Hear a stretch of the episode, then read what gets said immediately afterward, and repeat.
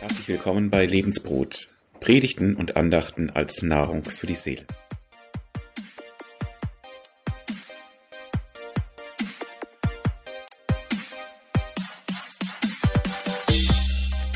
Ich habe mal überschrieben, 17 Jahre alt, ein Alp oder Traum.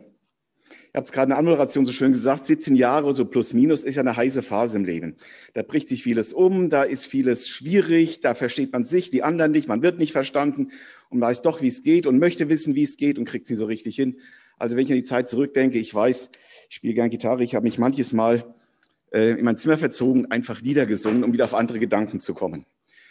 Meine Eltern haben sich immer gewundert, es gab dann oft Zoff zu Hause.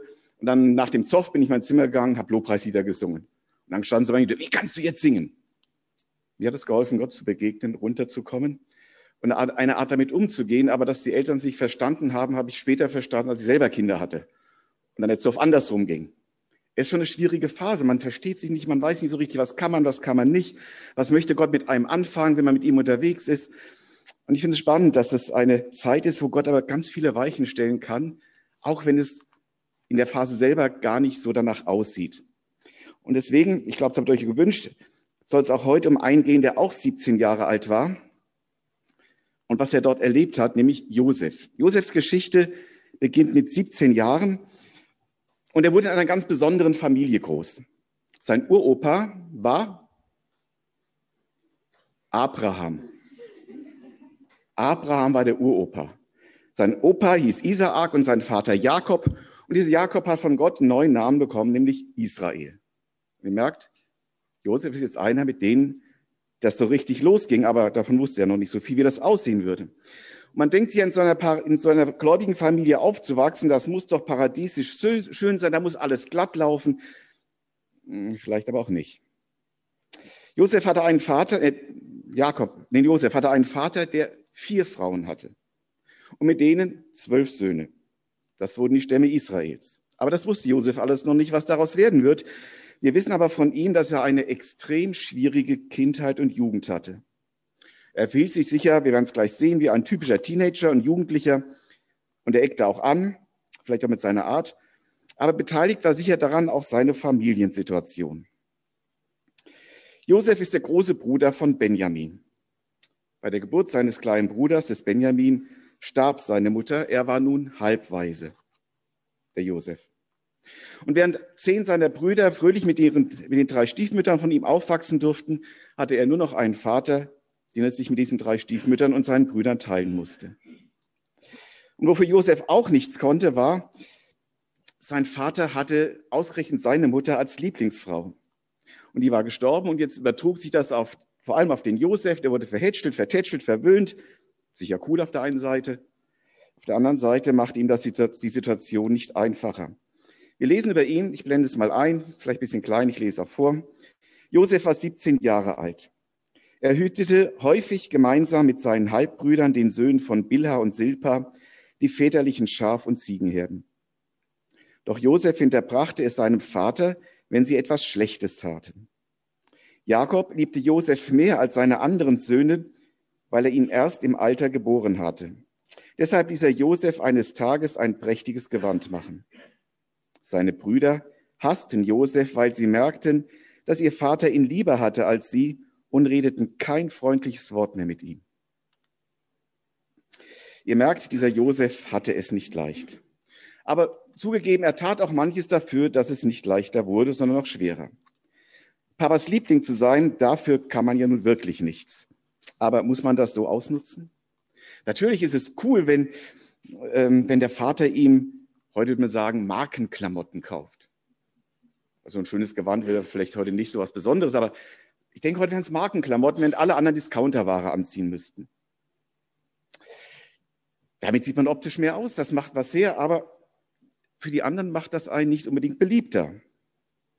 Er war Hirte mit seinen Brüdern, aber als Papas Liebling fühlte er sich vielleicht verpflichtet, dem Papa auch das eine oder andere zuzustecken, was die anderen so taten, was nicht in Ordnung war.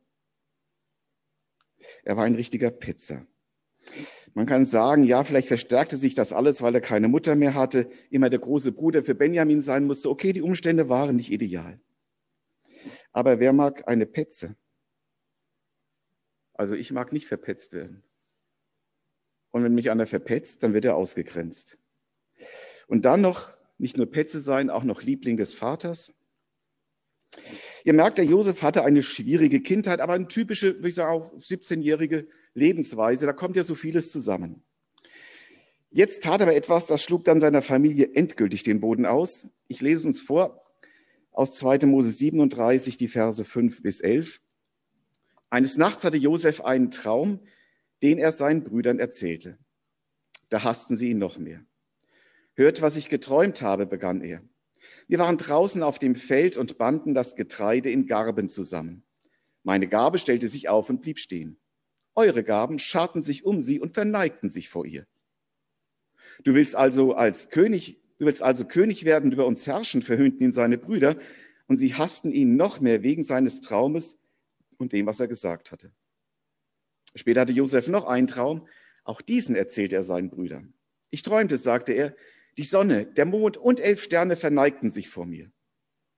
Diesen Traum erzählt er nicht nur seinen Brüdern, sondern auch seinem Vater. Und dieser wies ihn deswegen zurecht. Was für einen Traum hast du da gehabt? fragte er. Sollen deine Mutter, deine Brüder und ich uns etwa vor dir verneigen? Josefs Brüder waren eifersüchtig auf Josef, aber sein Vater dachte über diesen Traum nach. Wir merken, Josefs Jugend entwickelte sich mehr und mehr zu einem Albtraum. Er träumt und teilt mit, was er geträumt hat. Allerdings kommt er dabei eher als ein Angeber, als ein Aufschneider rüber. Ich weiß nicht, ob er das wirklich so im Blick hatte, aber ist es ja logisch, als Petzer solche Träume zu präsentieren, ist schon irgendwie nicht ganz so klug. Aber die andere Seite, mit wem sollte Josef sonst darüber reden? Seine Mutter war tot.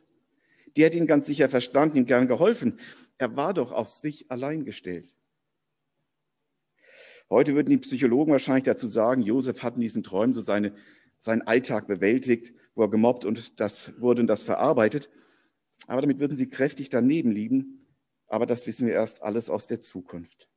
Noch konnte weder Josef noch seine Familie ahnen, was dieser Angeber, dieser Petzer und dieser Aufschneider dank seiner Träume ihnen und vielen Völkern zum Segen werden würde. Total unterschätzt, würde man sagen. Im Rückblick würden wir sagen, Josef begann hier seine Gaben zu entdecken, die Gott in sein Leben gelegt hatte. Und wenn Gott Gaben gibt, man seine Gaben entdeckt, dann muss man üben, dann muss man den Umgang damit lernen, dann macht man Fehler. Man wird immer Fehler machen, aber ohne Fleiß und ohne Üben kein Preis. Und das war wahrscheinlich auch mit Josefs Träumen so. Vielleicht ist sie auch gerade wie Josef. Vielleicht erlebst du auch, du eckst an vielen Seiten an. Du verstehst deine Familie nicht, dein Umfeld nicht und sie verstehen die nicht, dich nicht. Sie meinen, du müsstest Dinge anders sehen, anders machen, dich nicht so ungeschickt verhalten. Kann sein, dass sie recht haben. Und das kann auch richtig ätzend und richtig zum Kotzen sein, aber es kann auch hilfreich sein, aber es gehört einfach dazu.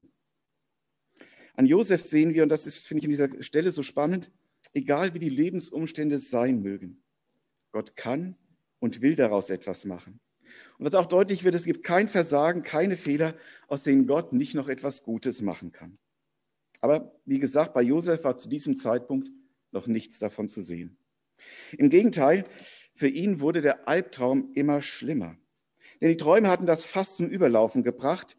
Wir haben es gelesen, Josef wurde nur noch gehasst. Einfach dafür, dass er war, wie er war. Dass er Josef war. Die Brüder wollten ihn loswerden, dazu war ihnen jedes Mittel recht. Ich erzähle jetzt ein bisschen die Geschichte nach, damit uns das ein bisschen reingeht, was aus diesem schwierigen Phase geworden ist. Josef sollte seinen Brüdern beim Weiden dann eines Tages mit Nahrung versorgen. Er musste sie lange suchen, heißt dort. Er hat sich wirklich Mühe gemacht, seine Brüder zu finden, um ihnen das zu bringen, was der Vater aufgetragen hatte. Endlich hat er sie auch gefunden, aber die Brüder, so verhasst, nutzten die Gunst der Stunde. Vater ist weit weg, jetzt ist, in, ist er in unserer Gewalt. Mit Mühe und Not kann Ruhm den sofortigen Mord verhindern. Josef wird nur in eine leere Zisterne gesperrt. Aus der Ruben, ein anderer Bruder, ihn heimlich befreit. Er möchte ihn zum Vater zurückbringen. Ruben ist weg, Judah möchte den Mord auch verhindern. Und als die Brüder eine Karawane kommen sehen, da schlägt er vor, Josef zu Geld zu machen, ihn zu verkaufen. Judah denkt sich, dann kommt er wenigstens nicht um. Die anderen denken, vielleicht kriegen wir doch Geld für den Kerl. Jedenfalls, Josef wird verkauft. Seine schönen, wertvollen Klamotten, sein Gewand wird zerrissen, im Blut getränkt. Das wird scheinheilig dem Vater präsentiert. Guck mal, das haben wir gefunden. Könnte das vom Josef sein? Der Vater ist totunglücklich die Brüder mit der Lösung zufrieden. Wie geht es mit Josef weiter? Josef kommt als Sklave jetzt interessanterweise in die höchsten Kreise. Er kommt das Haus eines Potiphar, der ist Finanzminister und heute würde man sagen gleichzeitig Chef der persönlichen Security, also Chef der Leibwache des Pharao. In dessen Haus wird Josef Sklave und kriegt dort viel Verantwortung übertragen. Der Potiphar vertraut ihm alles an. Josef muss das sehr ehrlich, sehr sorgfältig, würde man sagen, sehr christlich, sehr fromm gelebt haben. Nun kam es aber, dass die Frau des Potiphar einen Gefallen an Josef gefunden hat. Der war schon sehr schön wohl und sie sagte, mit dem möchte ich gerne ins Bett gehen. Und das sagte sie nicht nur, es versuchte sie. Josef widerstand dem. Er riss sich los und sie hielt seine Jacke fest. Und Josef haute ab. Und als der Potiphar abends nach Hause kommt, sagt die Frau zutiefst gekränkt, der Josef wollte mich vergewaltigen. Hier habe ich seine Jacke als Beweis. Was geschah? Logischerweise, der Mann glaubt der Frau mehr als dem Sklaven und Josef landet in Ägypten im Knast. Karriere oder Albtraum. Er landet im Knast ohne Aussicht, hier jemals wieder rauszukommen. Wer würde ihn, den Josef, in Ägypten, irgendwo im Gefängnis überhaupt entdecken? wir lesen weiter, aber auch im Gefängnis bekommt Josef plötzlich wieder eine Vertrauensstellung. Irgendwie kriegt der Gefängnischef mit, der Josef ist anders, das ist ein geradliniger Typ, auf den kann ich mich verlassen. Und wir lesen davon, dass Josef plötzlich im Gefängnis dafür da ist, alle Gefängnisinsassen zu versorgen. Sicher hat er manche seelsorgerlichen Gespräche dabei auch geführt. Auf jeden Fall, er war eingesperrt und doch in einer Vertrauensstellung wieder. Eines Tages wird dann der Mundschenk und der Bäcker des Pharaos ins Gefängnis geworfen. Wahrscheinlich hat der Pharao Angst gehabt, die wollen ihn umbringen. Und jetzt kommt etwas, was Josef in seiner Kindheit, ist noch nicht viel so lange her, ne, vor einiger Zeit erlebt hat mit seinem Traum. Diese beiden träumen etwas und wissen nicht, was der Traum bedeuten soll. Josef sagt, erzählt ihn mal, sagt auch immer, ich kann Träume nicht deuten, das kann nur Gott. Und sie erzählen die Träume, er deutet sie, sie treffen ein, der eine wird zurück, der Mundschenk kommt zurück an den Hof des Pharao und der andere wird hingerichtet, genau wie die Träume es waren. Und der Josef bittet jetzt den einen, den einen, den er der an Pharao, zum Pharao zurück kann, sagt, wenn du ein Pharao bist, dann denk doch an mich. Ich bin hier zu Unrecht drin. Der Pharao, äh, der Mundschenk, als er am Pharao zurück ist, vergisst das natürlich. Josef bleibt im Gefängnis. Erst Jahre später, genauer gesagt zwei Jahre heißt es, wendet sich das Blatt. Und aus dem Albtraum wird ein Traum. Denn Jetzt hat der Pharao einen Traum. Und den versteht er nicht. Und jetzt denkt der Mundschenk sich, hey, da war doch im Gefängnis dieser Josef, der hat mir einen Traum gedeutet, sagt dann Pharao auch, und ist genau alles eingetroffen. Das ist die Lösung, er lässt den Josef aus dem Gefängnis holen. Josef erklärt ihm, was der Traum bedeutet. Er sagt ihm, sieben Jahre wird es Hungersnot geben. Da musst du Vorsorge treffen, dass danach die Jahre, in sieben Jahre kommen, wo es was sieben gute Jahre haben, wenn dann sieben Hungersjahre kommen, dass du genug Vorräte hast. Sei klug, Gott will dir das sagen. Und ist der Pharao richtig klug. Und jetzt passiert der absolute Hammer. Müsst ihr euch vorstellen, dieser Josef total am Ende im Knast, aussichtslos im fremden Land, ohne jeden Fürsprecher. Wie macht der jetzt zum zweiten Mann im Land? Sagt Josef, wer außer dir könnte das tun? Ist der Hammer, oder? Und so kleine Etappen auf dem Weg Josefs. Ich glaube, dass das Leben bei, äh, wie er im Haus des Potiphar gelebt hat, bei dem Finanzminister und dem Chef der Sicherheitswache, da hat er auch vieles mitbekommen, was er später brauchte. Viele Stufen, die er durchlebt hat, haben ihn geformt, haben ihn vorbereitet. Und plötzlich ist er der zweite Mann im Land. Nur der Pharao ist noch größer als er. Sieben Jahre später ist es soweit, die Hungersnot kommt. Josef hat zu viel Korn gebunkert. Gott hat ihm den Segen dafür gegeben. Und es heißt wörtlich, alle Welt kommt jetzt nach Ägypten Korn kaufen. Bei Josef, den verkauften Sklaven aus dem Knast. Totale Vollmacht hat er bekommen und jetzt kommen die Leute und kaufen zu ihm. Und zwei Jahre später kommen dann auch seine Brüder, haben auch Hunger, werfen sich, Achtung, werfen sich vor ihm nieder, wie man es vom Pharao macht. Denkt ihr, die gaben am Anfang? Sein Traum? Tatsächlich in Erfüllung getreten. Josef erkennt sich sofort, muss auch an seinen Traum denken. Er bevorzugt seine Brüder, aber ohne dass sie es mitkriegen. Er prüft sie auch, stellt sie ziemlich hart auf die Probe, wie sie sich entwickelt haben, aber ohne dass sie merken, wer er ist. Beim zweiten Kornkauf, müsst ihr mal nachlesen, total spannende Geschichte, ich kürze ganz stark ab. Erst beim zweiten Kornkauf, einige Jahre später, gibt er sich ihnen zu erkennen. Jetzt erstarren die Brüder in Todesangst, als sie merken, hier steht der Josef vor uns. Kann ich verstehen, hat sich auch zu Tode erschrocken. Ich habe ihn verkauft und jetzt ist er plötzlich der, der über mich bestimmt. Aber was sagt Josef? Es gibt einen tiefen Einblick auch in sein Leben. Ich bin euer Bruder Josef, den ihr nach Ägypten verkauft habt. Aber macht euch deswegen keine Vorwürfe. Gott selbst hat mich für euch hergeschickt, um euer Leben zu retten. Das sagt ganz viel aus über das Leben des Josef. Was er gelernt hat, aus seinem vielleicht ungeschickten Verhalten, was er entdeckt hat, dass Gott das gebraucht hat und dass er keinen Hass, keinen Zorn seinen Brüdern gegenüber hat. Wenn man die Geschichte liest, er macht sogar ein Festmahl mit ihnen. Und die Brüder sind verblüfft, als er sie nämlich dem Alter nach hinsetzt. Woher hat er das Wissen? Also Josef ist eine ganz spannende Geschichte.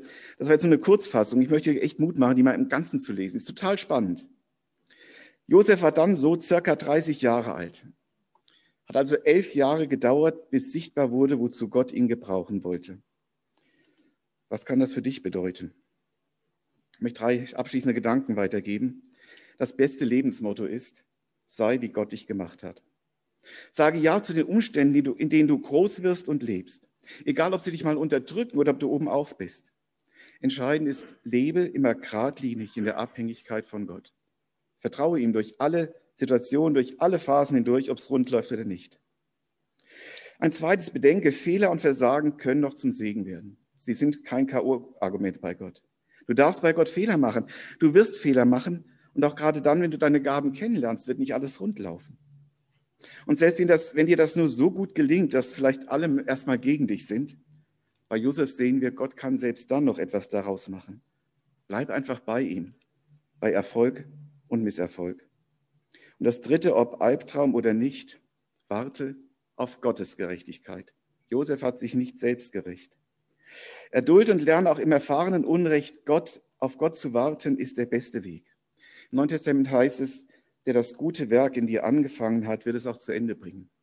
Gott ist mit dir am Werk. Dein Leben ist in Gottes Hand. Er führt dich durch alle Situationen hindurch. Und darum bleib geradlinig auf Kurs und lass dich am Ende überraschen, was Gott tun wird. Letztlich enttäuscht er nie. Amen.